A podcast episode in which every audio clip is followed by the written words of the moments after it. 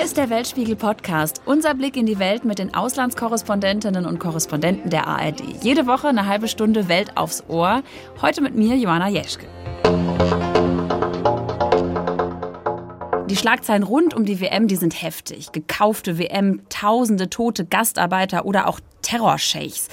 Trotz aller Kritik geht's jetzt tatsächlich bald los und in genau zehn Tagen, da rollt der Ball in Katar.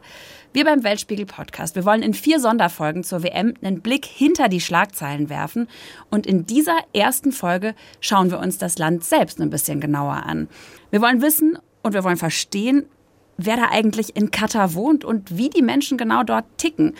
Und dafür habe ich mir zwei Journalistinnen, zwei Kolleginnen dazugeholt, die sich bestens mit Katar auskennen. Zum einen ist hier direkt neben mir die Weltspiegel-Moderatorin Ute Brucker. Die war nämlich im Frühling mehrere Wochen im Land und hat dort eine Weltspiegel-Doku gedreht über Katar und dort eben auch die Menschen kennengelernt. Und aus Katar aktuell ist uns Anne Almeling zugeschaltet. Sie ist Korrespondentin im ARD-Studio in Kairo und jetzt schon für die WM in Katar. Schön, dass ihr beiden da seid. Hallo. Hallo. Hallo. Ja, Anne, du bist gerade vor Ort in Katar. Kannst du uns mal beschreiben, wie ist die Stimmung da im Land jetzt kurz vor dem ersten Spiel? Es herrscht eine freudige Spannung, muss man sagen. Also überall sind Fahnen, sind Flaggen, Plakate. Ähm, man merkt wirklich, Katar hat sich in Schale geworfen und ist vorbereitet. So richtig viele Fans sind allerdings noch nicht da. Also im Moment sieht es so aus, als seien die ähm, Ränge hier noch ein bisschen leer, aber es dauert ja nun auch noch etwa zehn Tage, bis es losgeht. Ute, du warst ja schon im Frühling in Katar. Deckt sich das genau. ungefähr mit deinen äh, Erlebnissen dort? Also Fans gab es damals ja noch gar keine, aber ich habe das auch so wahrgenommen, dass die Kataris sehr, sehr motiviert sind für diese WM, dass sie auch stolz drauf sind, diese, dieses Sportgroßereignis beherbergen zu können. Man muss ja auch sehen, Katar ist ein ganz kleines Land, nicht mal so groß wie Schleswig-Holstein und das spielt jetzt auf der großen Weltbühne mit. Da ist man natürlich stolz. Und glaubt ihr, dass die jetzt wirklich so feiern können? Klar, jetzt sind wir noch ein paar Tage vor Anpfiff, aber ist es da möglich? Also ich finde, man kann sich von hier aus gar nicht so vorstellen, dass da so ausgelassene Partystimmung ist, wie zum Beispiel in Brasilien damals. Äh, ist es überhaupt möglich, dass die so feiern, äh, wie bei so einem Fußballevent, Anne? Also ich glaube, das ist im Moment noch ein bisschen schwer zu sagen, ob die wirklich die gleiche Stimmung aufbauen können wie in jedem anderen Land. Aber einen kleinen Vorgeschmack gab es gestern zum Beispiel. Da war ich auf dem Zug Wagif. Das ist ja hier der große Marktplatz, der große Treffpunkt und Anziehungspunkt für Menschen aus Katar, die hier leben und arbeiten, für die Katarer selbst und für Touristen. Und da war gestern doch einiges schon an Stimmung, als einige argentinische Fans äh, sich aufgemacht haben und gefeiert haben.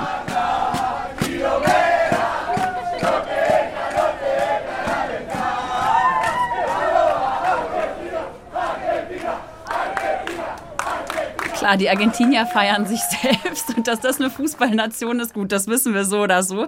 Aber wie ist denn das, frage ich mich jetzt äh, beim Thema Alkohol. Normalerweise wird ja beim Fußball irgendwie bei uns, wir kennen es irgendwie hier ein Bier, da ein Bier. Ähm, wie blickt man da in Katar drauf, Ute? Also es wird ja Alkohol geben in bestimmten Fanzones, in bestimmten Bereichen.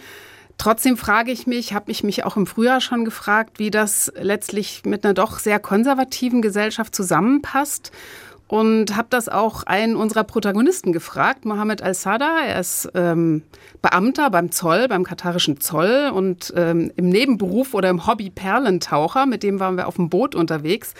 Und dann habe ich ihn gefragt, ähm, wie er das denn so sieht und wie er damit umgehen wird, wenn dann britische oder sonstige Fans schwer alkoholisiert durch die Straßen ziehen werden. Ähm, und da hat er uns gesagt, na ja, Leute, es ist ja nicht so, dass wir hier in Katar überhaupt keinen Alkohol hatten. Ist nicht so streng wie in Saudi-Arabien, aber er hat auch klare Ansagen gemacht in Richtung der Fans.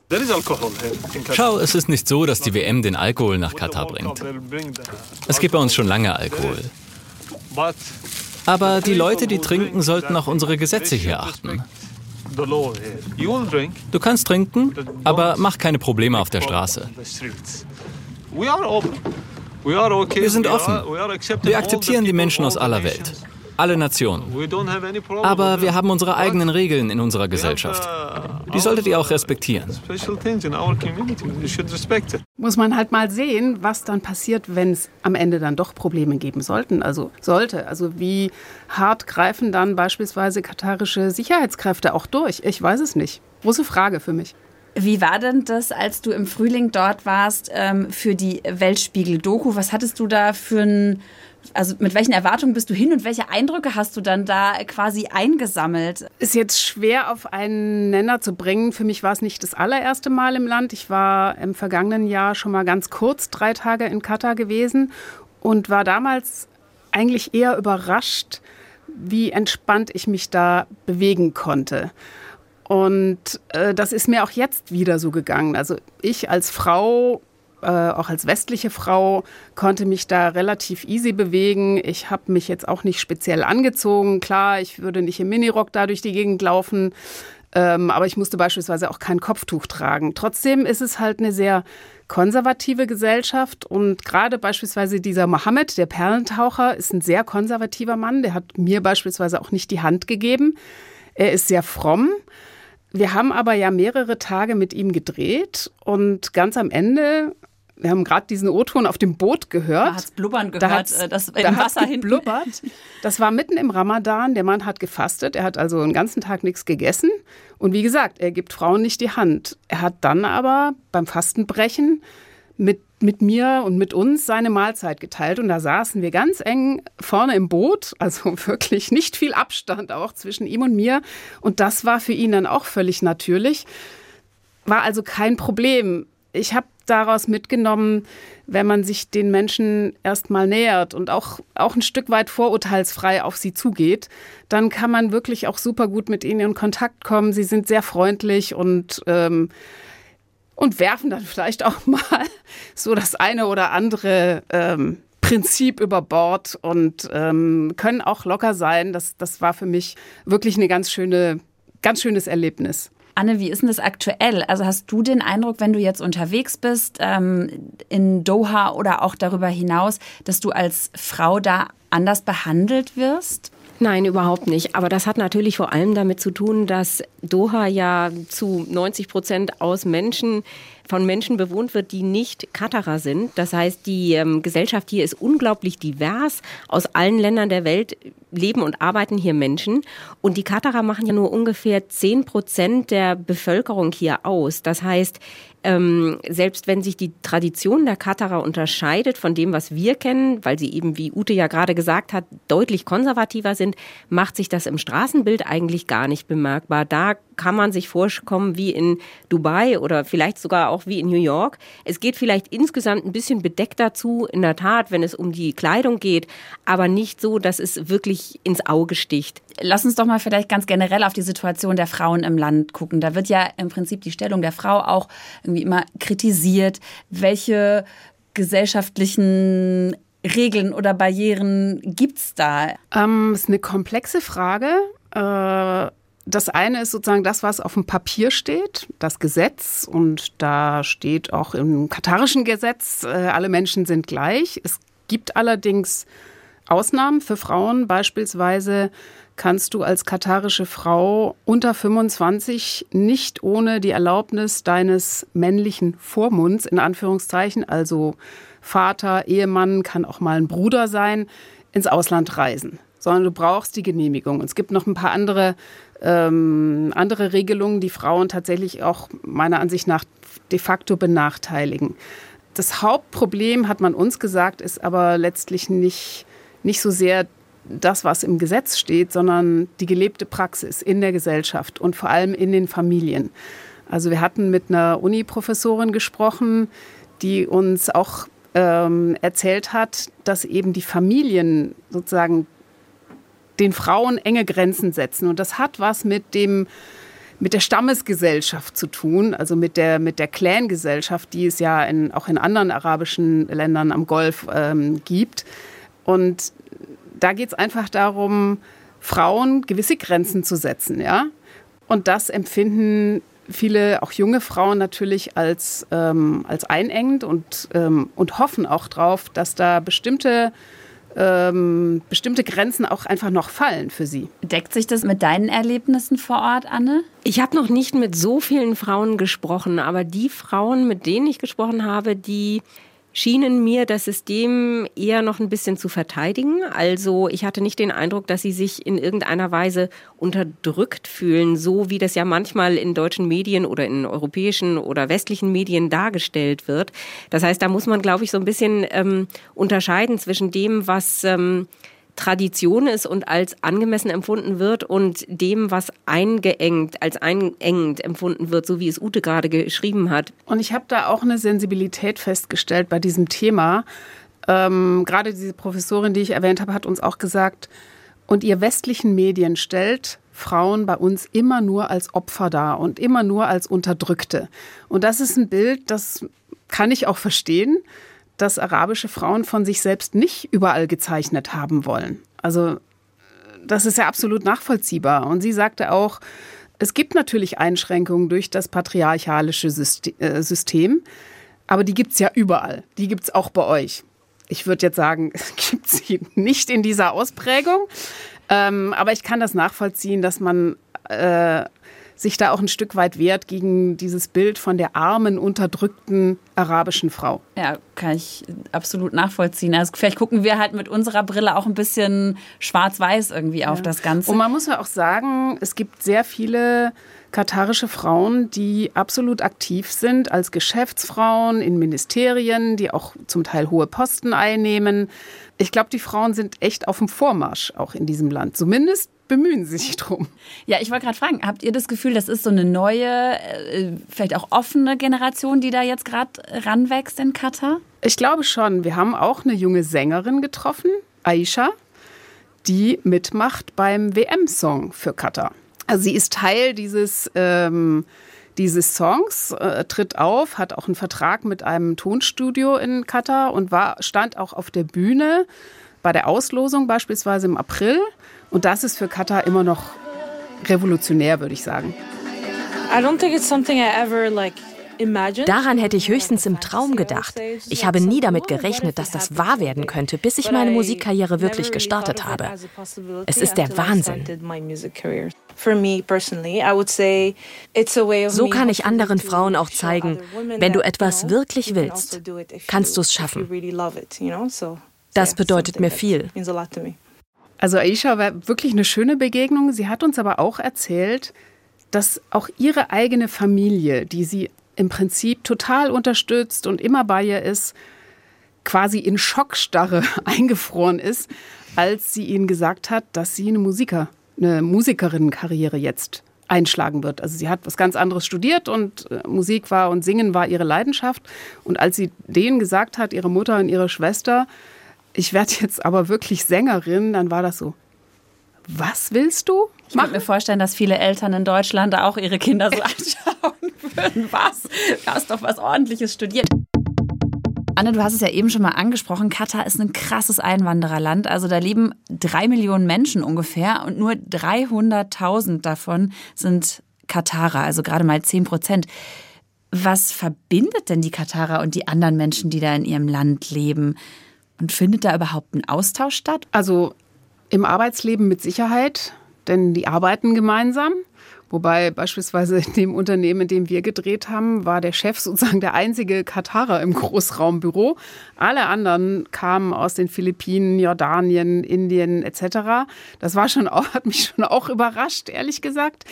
Ähm, also wie gesagt, ich glaube, im Job gibt es den Austausch. Was wir gehört haben, ist, dass es im Privatleben ähm, aber dann doch noch mal ein bisschen anders ist. Also beispielsweise eine junge Kollegin auch, mit der wir gesprochen haben, auch Journalistin, die ist ähm, Kind indischer Einwanderer, ähm, hat in Katar studiert und sagt, sie hat schon katarische Freunde, aber abhängen tut man dann eher in der eigenen Community, also dann eben in der indischen Community. Anne, wie siehst du das?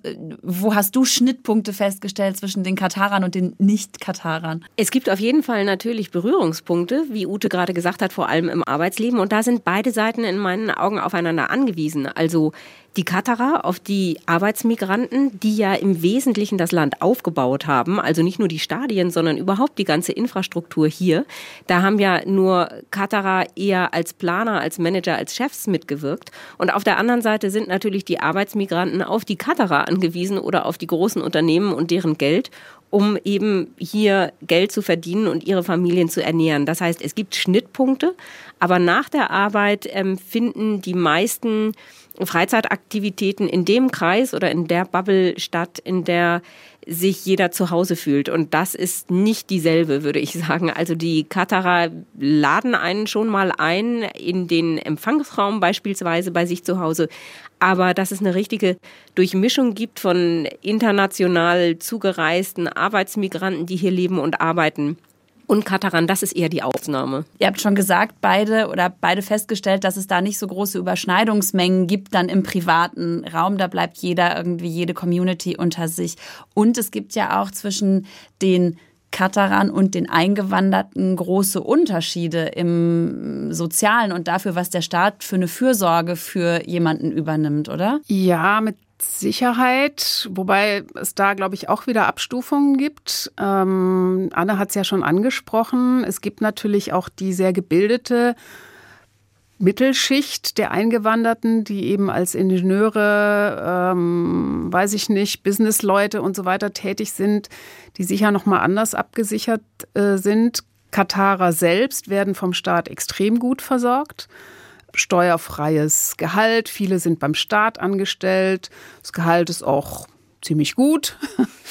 Und dann bekommt beispielsweise ein katarischer Mann, wenn er eine Familie gründet, vom Staat auch ein Grundstück geschenkt. Da kann er dann entweder draufbauen, da bekommt er dann nochmal einen Zuschuss. Oder wenn er nicht draufbaut und sich entscheidet, was anzumieten, bekommt er die Miete ähm, kostenfrei, also muss keine Miete bezahlen und selbst die Nebenkosten übernimmt der Staat. Also ganz schön traumhaft und ähm, im Vergleich dazu sind natürlich ähm, die vielen, vielen tausend Arbeiter, die im Land sind, die von Firmen ins Land geholt werden, äh, mit, mit also wirklich ausbeuterischen Arbeitsverträgen natürlich ganz, ganz anders gestellt, ja. Ihr habt es beide schon eben angesprochen und das ist ja auch, wenn man über Katar spricht, immer so ein bisschen der dicke Elefant im Raum. Man kommt nicht so richtig drum rum und es ist ja auch wichtig, dass wir darüber sprechen, die Situation der Gastarbeiterinnen und Gastarbeiter. Das sind ja äh, dramatische äh, Zahlen und auch dramatische Zustände, von denen wir da lesen können. Denn immer wieder sind beim äh, Bau der WM-Stadien und auch der Straßen, die dorthin führen, Menschen gestorben. Wie viele genau, das ist unklar. Wir werden da in der nächsten Sonderfolge nochmal ganz speziell darauf eingehen, auch darauf, was sich vielleicht verändert hat in der Zeit und welche Verantwortung die FIFA äh, für diese Zustände trägt wenn sie eine WM in dieses Land vergibt. Aber Konntet ihr denn mit Gastarbeiterinnen und Gastarbeitern sprechen über ihre Situation? Was haben sie euch erzählt? Also wir hatten äh, mit Arbeitern sprechen können und zwar, das war an einem Freitag in einem Park. Ähm, die einen waren so eher im Servicebereich tätig, äh, Verkäufer, Fahrer etc. Ähm, das war eine Gruppe von Indern, die da Cricket gespielt haben. Äh, mit denen haben wir gesprochen. Die wirkten relativ zufrieden, haben uns auch gesagt, wir verdienen hier halt mehr als zu Hause in Indien. Ähm, wir, wir, haben hier ähm, auch ein sicheres Leben. Das spielt eben auch eine große Rolle. Äh, möglicherweise gibt es eine größere Sicherheit als in manchen Herkunftsländern ähm, für die migrantischen Arbeiter. Ähm, das war so ein Punkt, war aber auch klar, jetzt so viel Fragen wollten sie dann am Ende auch nicht beantworten, denn auch die Leute wissen, wenn sie sich kritisch äußern zu Katar, äh, dann ist das nicht gern gesehen. Und dann hatten wir noch ähm, sozusagen nebenan eine Gruppe von Bauarbeitern getroffen, die im Schatten unterm Baum saßen, die gerade offensichtlich Pause hatten. Auch mit denen habe ich versucht zu sprechen, war aber nicht so ganz einfach, da die ähm, ganz, ganz schlecht Englisch sprachen. Also man konnte sich wirklich nur so radebrechend verständigen. Ähm, und die wirkten deutlich unzufriedener, waren erschöpft. Es ist halt auch heiß, also auch im Frühjahr und im Herbst ist es halt auch heiß. Ähm, und haben mir erzählt, dass sie den Mindestlohn verdienen. Das ist ja auch eine Errungenschaft, wenn man so will. In Katar gibt es immerhin einen Mindestlohn im Gegensatz zu anderen Ländern am Golf. Aber das ist natürlich nicht viel. Also das sind 300 Euro im Monat plus Kost und Logis frei. Aber davon müssen sie dann ne? zu Hause, ein absoluter Knochenjob und müssen natürlich zu Hause ihre Familien ernähren. Also das ist, ähm, man möchte so nicht leben. Keiner von uns möchte so leben. Grundsätzlich das Thema Menschenrechte. Anne, hast du das Gefühl, das ist gerade jetzt irgendwie vor Ort noch ein Thema oder äh, dreht sich jetzt alles irgendwie um Fußball? Also in Katar und in der arabischen Welt insgesamt dreht es sich eigentlich vor allem um Fußball. Und das merkt man ganz deutlich, dass hier die Vorfreude wirklich zu spüren ist. Die Menschen freuen sich darauf, sind auch stolz darauf, dass es jetzt in Katar stattfindet, zumindest in einem arabischen Land. Die Kritik wird natürlich trotzdem wahrgenommen, gerade von den Katarern. Vor einer Woche hat sich der Emir dann tatsächlich auch zu Wort gemeldet und hat gesagt, hört mal bitte zu. Wir haben hier sicherlich nicht alles prima gehabt. Wir haben hier vielleicht auch Fehler gemacht. Wir haben auf euch gehört. Wir haben Dinge verbessert. Wir sind euch entgegengekommen, einen Schritt weit, beziehungsweise auch den Gastarbeitern hier. Wir haben Dinge nach vorne gebracht, verbessert. Die Kritik geht aber weiter und wird immer heftiger. Das ist eine Kampagne gegen uns. Kein anderes WM-Land wurde so stark kritisiert wie wir. Und das ist eben jetzt auch so eine Art und Weise, die man immer wieder hört in Katar dass viele sagen, mag ja sein, dass hier nicht alles in Ordnung ist, aber erstens, ähm, wir haben Fortschritte gemacht und zweitens, schaut doch bitte mal bei euch selbst, wie ihr so mit Gastarbeitern umgeht und mit Menschenrechten und dergleichen. Das heißt, es wird oft von Katarern auf so eine Zweier-Strategie gefahren, dass man äh, durchaus ein bisschen zugibt, dass auch nicht alles toll war, aber jetzt auch ein bisschen die Nase voll hat von dieser Kritik. Fühlen sich also auch falsch wiedergegeben in der internationalen Presse, ne? Ja, und man kann es auch ein Stück weit, glaube ich, nachvollziehen. Ne, Anne? Also äh, wenn man mal die Perspektive ähm, Katars einnimmt, ist es schon auch nachvollziehbar.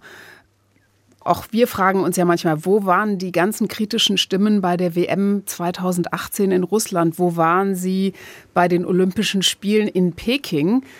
Die gab es vielleicht auch, aber sie waren lange nicht so laut. Und das soll jetzt nicht die Missstände in Katar rechtfertigen. Überhaupt nicht. Mhm. Aber man hat langsam den Eindruck, es ist schon ein bisschen unverhältnismäßig im Vergleich zu anderen sportlichen Großereignissen, wo auch nicht alles toll war. Oder sag mal, Menschen, die nach Dubai in Urlaub fliegen, fragen die sich, wie diese äh, Hotelhochhäuser gebaut wurden, in denen sie da fünf Sterne mäßig untergebracht wurden. Ich habe es noch nicht so gehört. Hm. Und im regionalen Vergleich ähm, könnte man inzwischen fast sagen, dass äh, Katar der Good Guy ist am Golf, wenn man so will, weil äh, sich Katar tatsächlich nach vorne bewegt hat in der Gesetzgebung, auch wenn sie nicht immer implementiert wird, nicht immer umgesetzt wird. Aber es sind Fortschritte gemacht worden und damit kann sich Katar im regionalen Vergleich durchaus sehen lassen. Das soll nicht deuten, dass sie da ähm, aufhören sollen, sich zu bemühen. Aber auch das darf anerkannt werden und darum kämpfen die Katarer jetzt äh, auf eine gewisse Weise, zumindest in der Öffentlichkeit, dass sie sagen, schaut bitte genau hin, kommt gerne vorbei, schaut euch um, sprecht mit uns und fangt dann an zu urteilen. Ihnen geht das jetzt ein bisschen zu schnell und zu pauschal. Und das finde ich ist in der Tat auch nachvollziehbar, dass sie sich da manchmal nicht gesehen fühlen. Ja, Katar hat ja eigentlich jetzt, also auf der einen Seite werden sie halt hart kritisiert.